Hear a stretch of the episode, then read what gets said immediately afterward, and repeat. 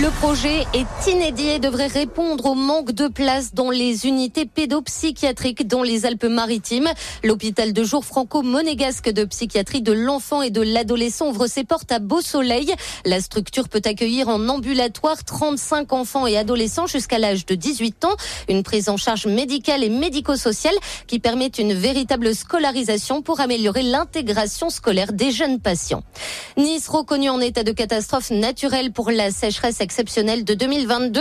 Ce statut permet d'ouvrir des droits aux Niçois qui auraient subi des dégâts liés aux conditions climatiques sur la période allant du 1er avril au 30 septembre 2022.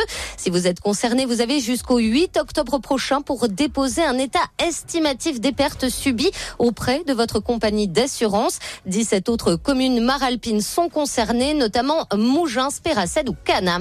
La SCAN retrouve une nouvelle jeunesse. David Lisnard a récemment inauguré la nouvelle pelouse du stade Pierre de Coubertin, un terrain qui nécessitait une rénovation très importante. Le maire de Cannes qui a affiché sa volonté de proposer une pelouse de qualité tout en affichant clairement ses ambitions écologiques. Écoutez. On a fait le choix d'avoir une pelouse qui résistera au temps et qui sera qui aura aussi des, vertus donc pour, bien sûr pour pratiquer le football dans les meilleures conditions mais aussi d'un point de vue écologique. Il n'y a que trois pelouses de ce niveau euh, qui est, qui est le niveau des meilleurs clubs européens y compris anglais. C'est une pelouse naturelle hybride, hein, c'est pas que du synthétique, c'est pas que du naturel avec des systèmes très très performants euh, de qualité de, pelouse.